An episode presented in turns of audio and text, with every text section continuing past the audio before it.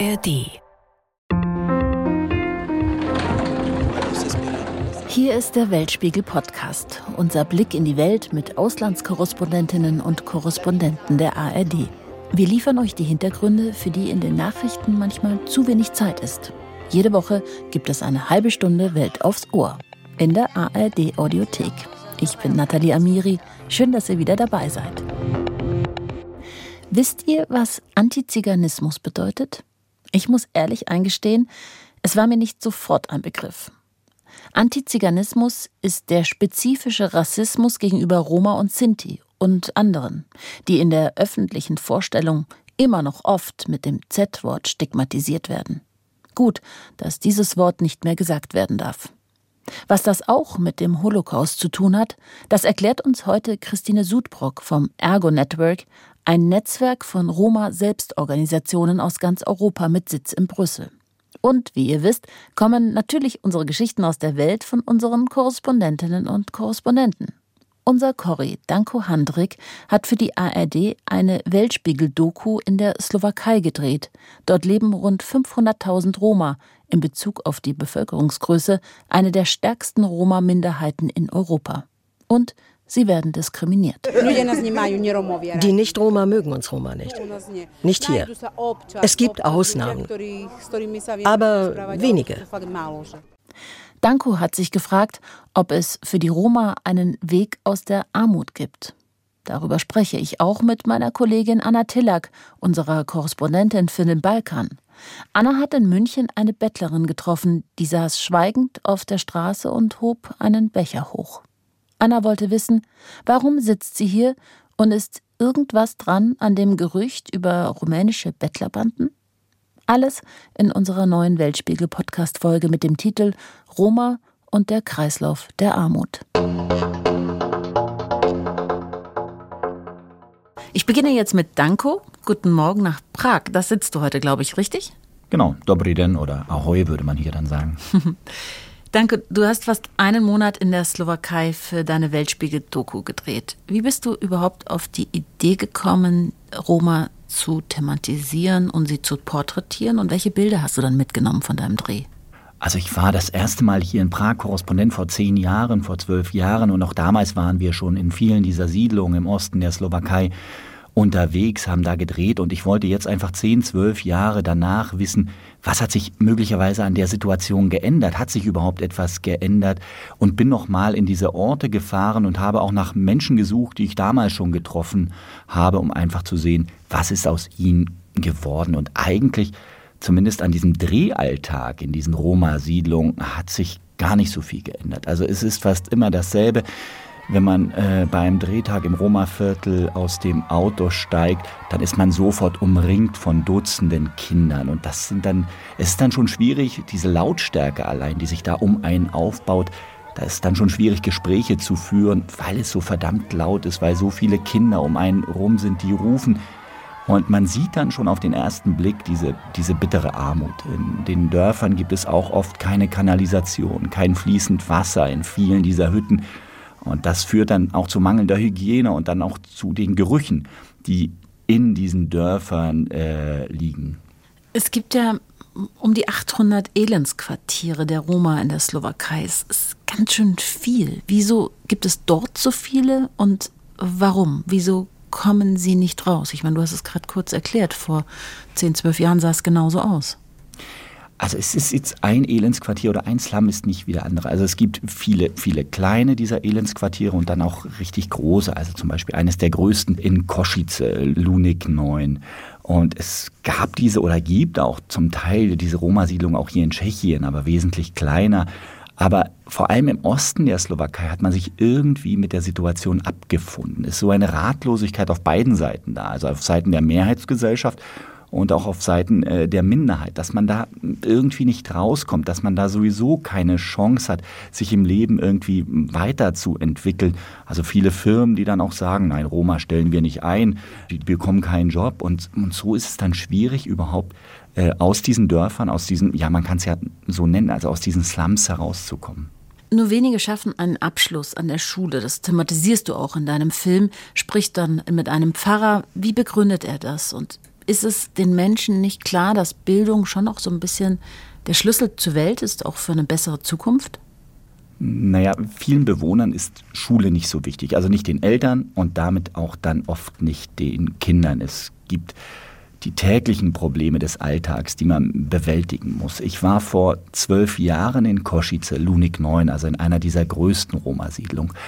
Und da habe ich Bojena kennengelernt, eine Frau mit vier Kindern und sie wollte unbedingt eine andere Zukunft für ihre Kinder, weil sie eben auch einen Job hatte und gesehen hat, was, was man erreichen kann, wenn man, wenn man zur Schule geht, wenn man einen Abschluss hat. Und sie hat immer wieder gesagt, nein, Bildung, das ist das Wichtigste für meine Kinder. Sie sollen gut in der Schule sein, hat dann mit ihnen auch Hausaufgaben gemacht und so.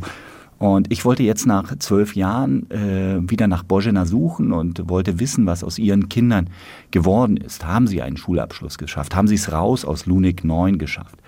Ich habe Bojena aber nicht gefunden. Bojena ist schon vor einigen Jahren gestorben, habe aber ihre Tochter und ihre Enkelin gefunden. Und die beiden, sie leben immer noch im Lunik, äh, sind total zufrieden, wollen da auch gar nicht raus, äh, haben auch keinen richtigen Schulabschluss geschafft und sind weiter Kinder im Lunik 9 in diesem Elendslum am Rande von Koschice. Und ich habe da in Koschice dann auch Pfarrer Peter Roth gekümmert, äh, getroffen. Er kümmert sich äh, um die Roma da im Lunik und äh, ich habe mich total gewundert, warum wollen Sie hier nicht raus aus Lunik? Warum wollen Sie kein besseres Leben in Anführungszeichen? Und das habe ich ihn dann auch gefragt.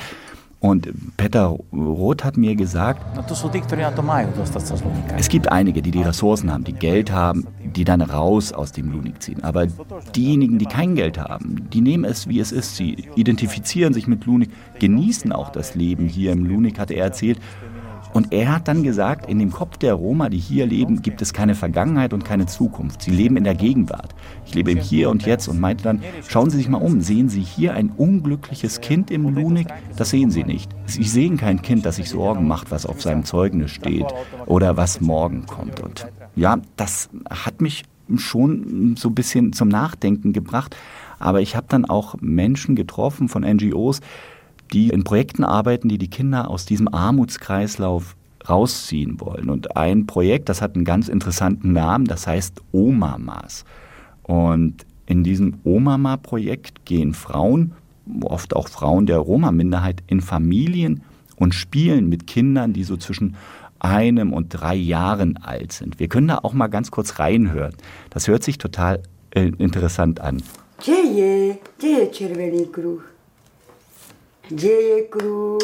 Äh, die Oma fragt das Kind, wo ist der rote Kreis? Zack, zeig mir den roten Kreis. Also sie spielen einfach mit den Kindern und sagen, das machen die Eltern nicht. Sie haben einfach gar nicht die Zeit dazu. Sie haben auch nicht die Möglichkeiten dazu, weil oft es in den Familien zum Beispiel gar keine Bücher gibt, die man sich zusammen mit den Kindern angucken kann. Und das machen die Omamas. Und dieses Projekt, das gibt schon seit acht, neun Jahren. Und sie bekommen jetzt das erste Feedback aus den Schulen. Und die Schulen sagen, nein, diese Kinder, mit denen die Omamas gespielt haben, die können sich viel besser in der Schule konzentrieren, weil sie eben diese motorischen Fähigkeiten auch besitzen, die ihnen im Kindesalter beigebracht wurden. Und die Initiatoren des Projekts sagen, das ist das Wichtigste. Wir müssen uns eigentlich schon mit den Kleinsten beschäftigen, also mit eins- bis dreijährigen Kindern, um sie dann schon so auf die Schule vorbereiten zu können und damit diese Kinder dann auch mal einen Schulabschluss erreichen. In deiner Doku sah ich so unglaublich viele Kinder. Du porträtierst auch ein Mädchen, sie ist 16 Jahre alt und hochschwanger. Und ihr Freund erzählt dir, er hat keinen Job. Ist Verhütung ein Thema? Hm, ist es nicht. Äh, wie der Pfarrer schon sagte, die Menschen leben im Hier und Jetzt. Und äh, wir waren dann auch bei einem einem Arzt, wo auch die jungen Eltern dann mit ihren Kindern zum Arzt gehen und auch der Arzt hat nur resigniert äh, mit den Schultern gezuckt und gesagt, es, es ist kein Thema Verhütung. Äh, damit beschäftigt man sich nicht. Aber es ist natürlich auch ein Problem. Es, es kostet natürlich Geld. Verhütung kostet Geld. Und dieses Geld hat man da einfach nicht. Und äh, auch da meint der Arzt, beginnt es ja schon. Man bräuchte viel mehr Aufklärungsarbeit. Aber dazu sind die Ressourcen, dazu sind die Kapazitäten einfach nicht da. Ich möchte jetzt Anna Tillack, unsere Korrespondentin in Wien, dazu holen. Anna, du hast schon ein bisschen zugehört, richtig? Richtig, ja. Hallo Anna. Hallo. Du bist einer Bettlerin aus München bis nach Rumänien gefolgt, eine Roma. Warum hast du das gemacht und was wolltest du wissen? Naja, also ich habe diese Bettler immer in der Gegend, in der ich damals in München gelebt habe, immer an den gleichen Stellen sitzen gesehen. Auch im Winter, als es zum Teil wirklich bitterkalt war, die saßen da stoisch. Eine Frau immer an der Deutschen Bank und ähm, immer wenn man sich auch mit anderen Passanten unterhalten hat, dann ging es darum, na ja, die gehören alle zur Bettelmafia. Wir geben denen nichts, weil die müssen dann das Geld abgeben. Und das war einfach ein Thema, das alle Menschen, die da gelebt haben und die die gesehen haben, beschäftigt hat, nämlich darf ich denen was geben oder finanziere ich damit eine Battle Mafia? Und dann haben wir eben beschlossen, äh, durch diesen Film herauszufinden, steht denn da wirklich eine Mafia dahinter oder äh, machen die das letzten Endes für sich selbst? Und was hast du rausgefunden? Wir haben tatsächlich rausgefunden, dass es so nicht stimmt. Also eine Battle Mafia, das impliziert ja immer eine Abhängigkeit. Ähm, einer zwingt den anderen betteln zu gehen. Und die Bettler, die ich getroffen habe, das haben wir nach, nach langer Recherche dann rausgefunden, die waren alle freiwillig da und äh, stammten auch alle aus dem gleichen Dorf. Dahin ging das Geld dann auch wieder und das haben sie dann dort untereinander aufgeteilt. Und ähm, wir haben uns natürlich nicht nur auf die Erzählungen der Bettlerinnen und Bettler verlassen, die wir da getroffen haben, sondern wir haben auch die Polizei gesprochen dazu und äh, auch die Polizei bestätigte da unsere Recherchen. Die haben nämlich gesagt, Bisher sind keine Anzeigen von Bettlern oder Bettlerinnen eingegangen, die gesagt haben, Mensch, wir werden da gezwungen, wir müssen das gegen unseren Willen tun. Und das wäre ja das zentrale Kriterium, um dann von Menschenhandel zu sprechen. Also ganz entscheidend, ähm, es, war, es, es ist keine Mafia, die dahinter steht, sondern es sind große organisierte Familien, die das aus freien Stücken machen und das Geld dann mit nach Hause in ihr Dorf nehmen. Ich habe mir die Doku auch angesehen, du hast ja auch dafür den Zielspreis bekommen. Du bist unglaublich nah an diesem Mädchen, das du begleitet hast, ähm, rangekommen. Also es war so nah, dass ich mich fragte, war das eine versteckte Kamera oder wie hast du ihr Vertrauen gewonnen? Ja, ich habe sie tatsächlich erst mal eine ganze Weile nur beobachtet. Am Anfang als, als normale Passantin, wenn ich äh, zur Arbeit gefahren bin, bin ich jeden Tag an ihr vorbeigegangen.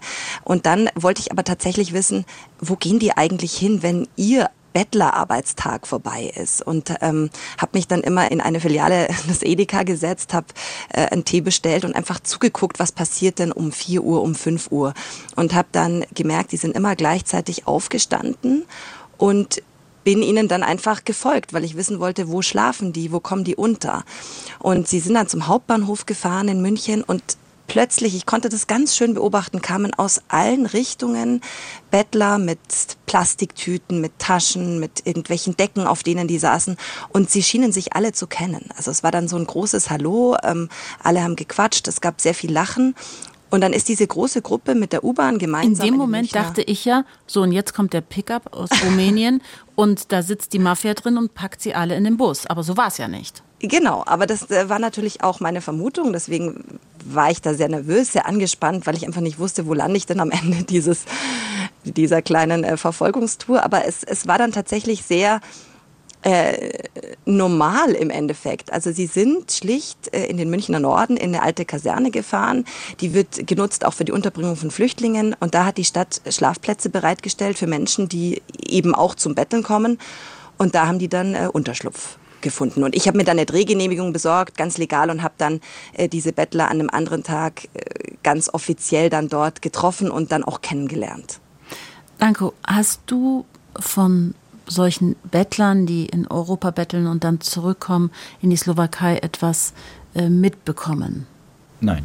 Nein, also äh, dass man äh, zum Betteln ins Ausland fährt, davon habe ich nichts mitbekommen. Was man so mitbekommt, ist eher, dass man die Armut der Menschen in der Form ausnutzt, dass man sagt, wir haben hier billige Arbeitskräfte, die wir zum Beispiel dann in den äh, Transporter packen können und sie dann nach Prag bringen oder so. Also das heißt, dass die Menschen, äh, Männer in diesen Dörfern abgeholt werden, die dann hier auf den Baustellen in Prag arbeiten. So, sowas sowas gibt es äh, schon.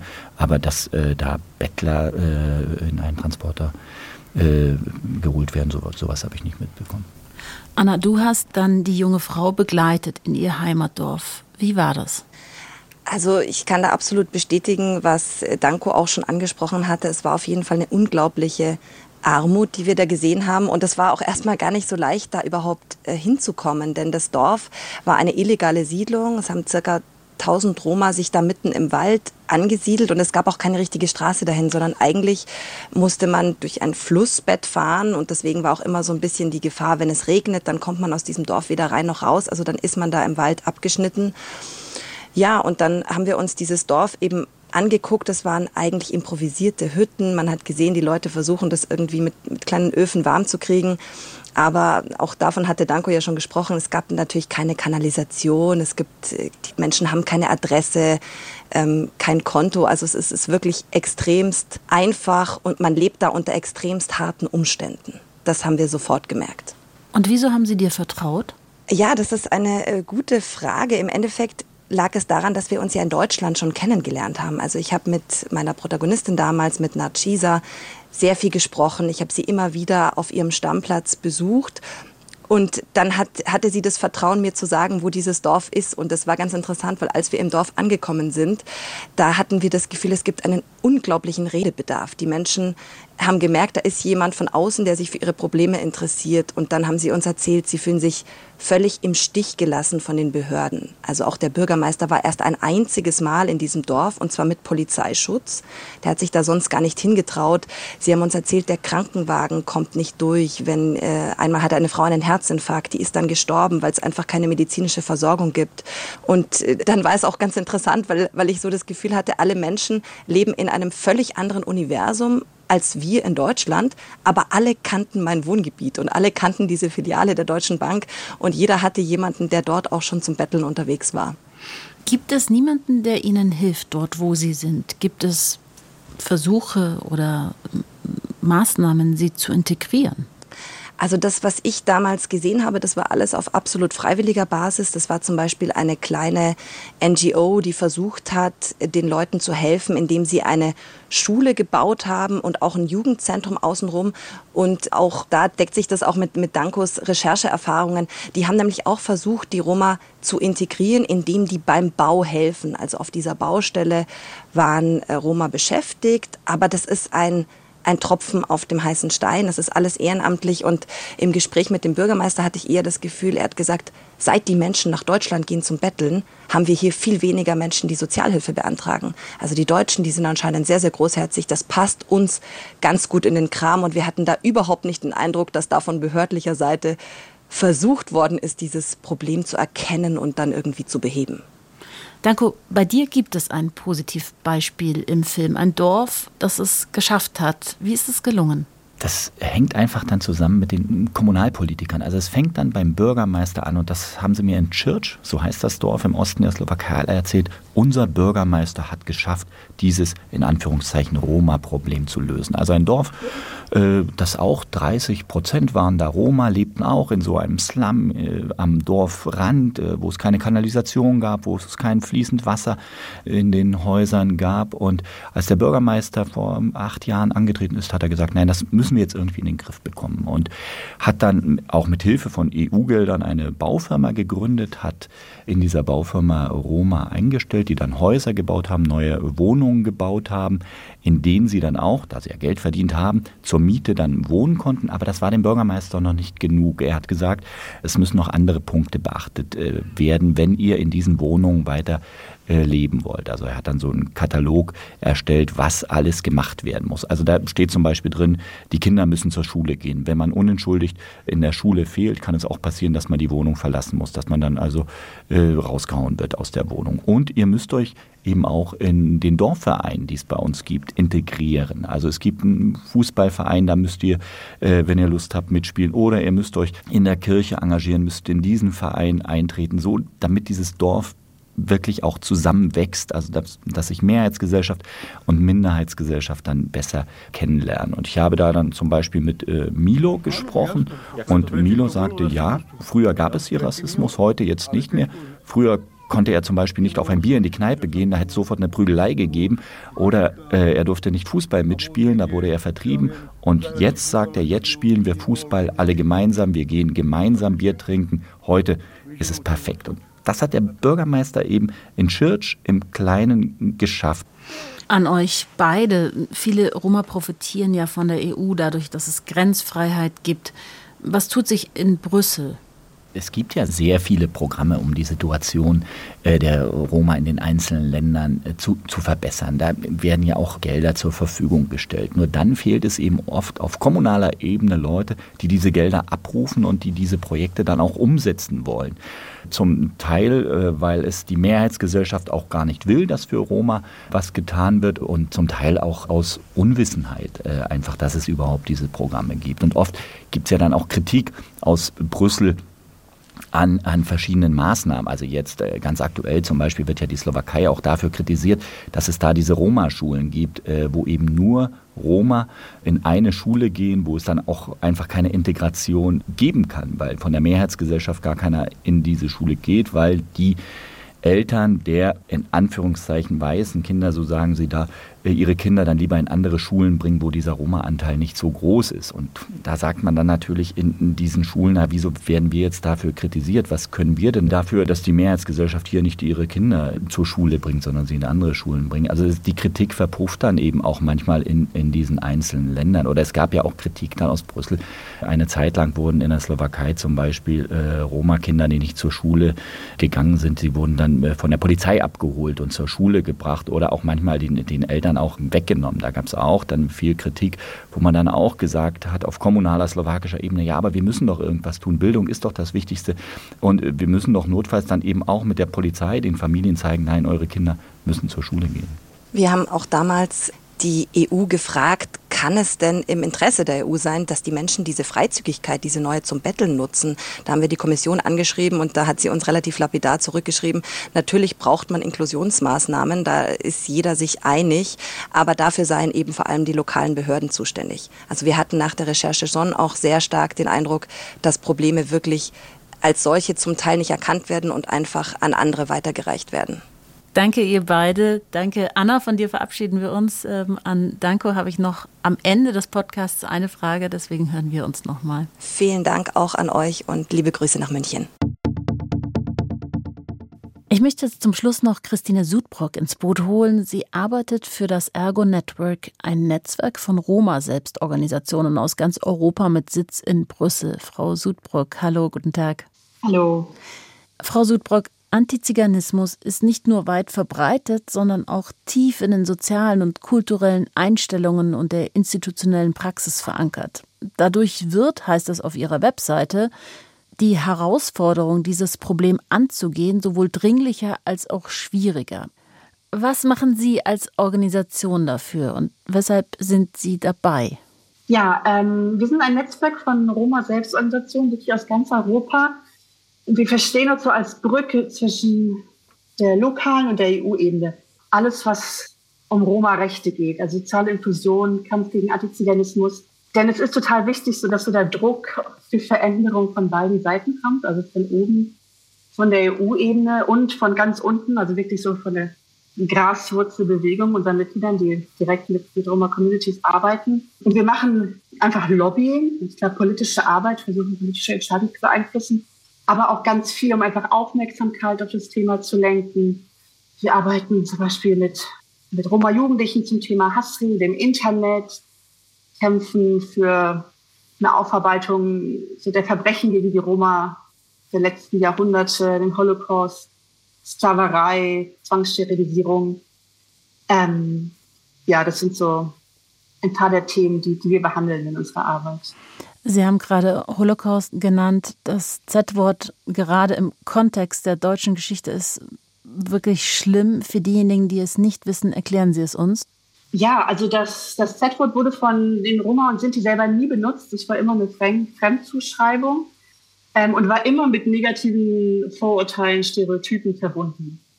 Ähm, und das hat dann einen traurigen Höhepunkt gefunden im Holocaust, ähm, wo den Roma und Sinti im Konzentrationslager das Z ähm, eintätowiert wurde, äh, zusammen mit ihrer Registrierungsnummer. Also ruft jetzt wirklich ganz schreckliche Erinnerungen auch hervor äh, bei den Nachfahren. Und deswegen ist es auf jeden Fall ein, ein Schimpfwort, auch wenn manchmal sogenannte positive Vorurteile damit verbunden sind. Ähm, es ist wirklich wichtig, so für die, für die Menschen selber, dass Roma und Sinti äh, benutzt wird. Nicht nur einfach als politisch korrekter Begriff, sondern es ist einfach die, die Selbstbeschreibung der Menschen. Die sind einfach Roma und Sinti.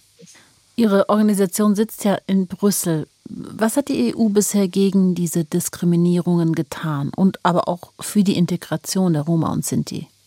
Es gibt ein, ein sogenanntes Roma-Rahmenprogramm, oder auch Roma-Strategie genannt. Das ist ja schon die zweite. Während des ersten Roma-Rahmenprogramms hat sich leider nicht viel getan, auch wenn quasi der Wille der EU-Institutionen da war. Aber Mitgliedstaaten, die mussten zwar selber auch Strategien haben, haben aber davon eigentlich nichts umgesetzt. Und der Fokus ähm, in der ersten Strategie war auch wirklich so nur auf sozialer Inklusion und gar nicht aufs Bekämpfen von Rassismus. Und da hat sich jetzt in den, in den letzten paar Jahren viel getan, dass auf der EU-Ebene, auf der politischen Ebene Antiziganismus, dass, also dass, so die, dass er da ist, dass das akzeptiert ist und dass es akzeptiert ist, dass es die vielen Probleme gibt durch so die, die, den Rassismus gegenüber Roma und Sinti. Das ist jetzt im neuen Rahmenprogramm auch so festgeschrieben. Das ist für uns schon mal ein großer Schritt. Und es gibt auch jetzt Fälle, wo die EU-Kommission ähm, Mitgliedstaaten verklagt äh, wegen illegaler äh, Segregierung von Roma-Schülern im Bildungssystem gegenüber Slowakei, Tschechien und Ungarn ist das Beispiel. Ähm, also da tut sich schon was, aber leider, leider ist ganz viel eben auch nur auf dem Papier, denn der Wille der Mitgliedstaaten muss auch da sein. Ähm, also nur in wenigen Fällen, so wie es um Migration geht, ist das EU-Recht da bindend und ansonsten sind es immer nur Vorschläge und ja, Strategien, die ausgearbeitet werden müssen. Aber in den Mitgliedstaaten ist da wirklich sehr, sehr wenig Wille, viel umzusetzen. Das heißt, also Fortschritt in Resolutionen auf dem Papier ist da, aber wirklich in der Lebenssituation der Roma leider noch nicht. Vielen Dank, äh, Frau Sudbrock, für Ihre Arbeit und dass Sie heute Zeit für uns hatten im Weltspiegel-Podcast. Vielen Dank. So, und jetzt ähm, die versprochene letzte Frage an Danko am Ende des Podcasts. Danko, der Titel deiner Doku heißt ja, lautet ja, gibt es einen Weg aus der Armut? Hast du eine abschließende Antwort darauf? Es gibt den diesen Weg aus der Armut. Es ist, und das haben wir festgestellt, es ist ein sehr, sehr schwieriger Weg. Wir haben aber im Kleinen gesehen, dass es fun funktionieren kann. Es hat sich da auch in den letzten 10, 12 Jahren im Kleinen etwas getan. Und wenn alle es wollen würden, Mehrheitsgesellschaft, Minderheitsgesellschaft, Politik, äh, NGOs, wenn es da wieder wenn sich da wieder alle mal an einen Tisch setzen würden und sagen würden, nein, wir nehmen jetzt nicht dieses Schulterzucken, es ist uns einfach egal, es kann nicht funktionieren, sondern wenn es so einen neuen Ruck geben würde, könnte, könnte es funktionieren. Also man hat eben an diesem Dorf, Church gesehen im Kleinen, es geht doch. Also, aber es müssen alle, es müssen alle wollen. Wie so oft. Danke dir, Danko, dass du uns einfach mitgenommen hast in die Welt der Roma. Bitte. Tschüss nach München. Liebe Leute, das war unser Weltspiegel-Podcast mit dem Thema Roma und der Kreislauf der Armut. Aufgezeichnet am 19. Oktober 2023. Wir würden uns freuen, wenn ihr uns abonniert. Teilt uns gerne mit, ob und warum der Podcast euch gefallen hat. Wir sind gespannt. Gerne an weltspiegel.digital.ard.de. Ich wiederhole, weltspiegel.digital.ard.de oder ihr schreibt uns in die Kommentare auf Instagram, Facebook oder YouTube. So, und jetzt habe ich noch einen Podcast-Tipp für euch. Ihr habt Lust, die queere Community besser kennenzulernen, zu erfahren, über welche Klischees sich Lesben, Schwule, Bisexuell, Trans-Personen und andere queere Menschen so richtig aufregen? Was bei ihnen gerade Thema ist und wo es Probleme gibt? Dann hört rein bei unseren KollegInnen Sophie und Dimi vom queeren Podcast Willkommen im Club von Puls.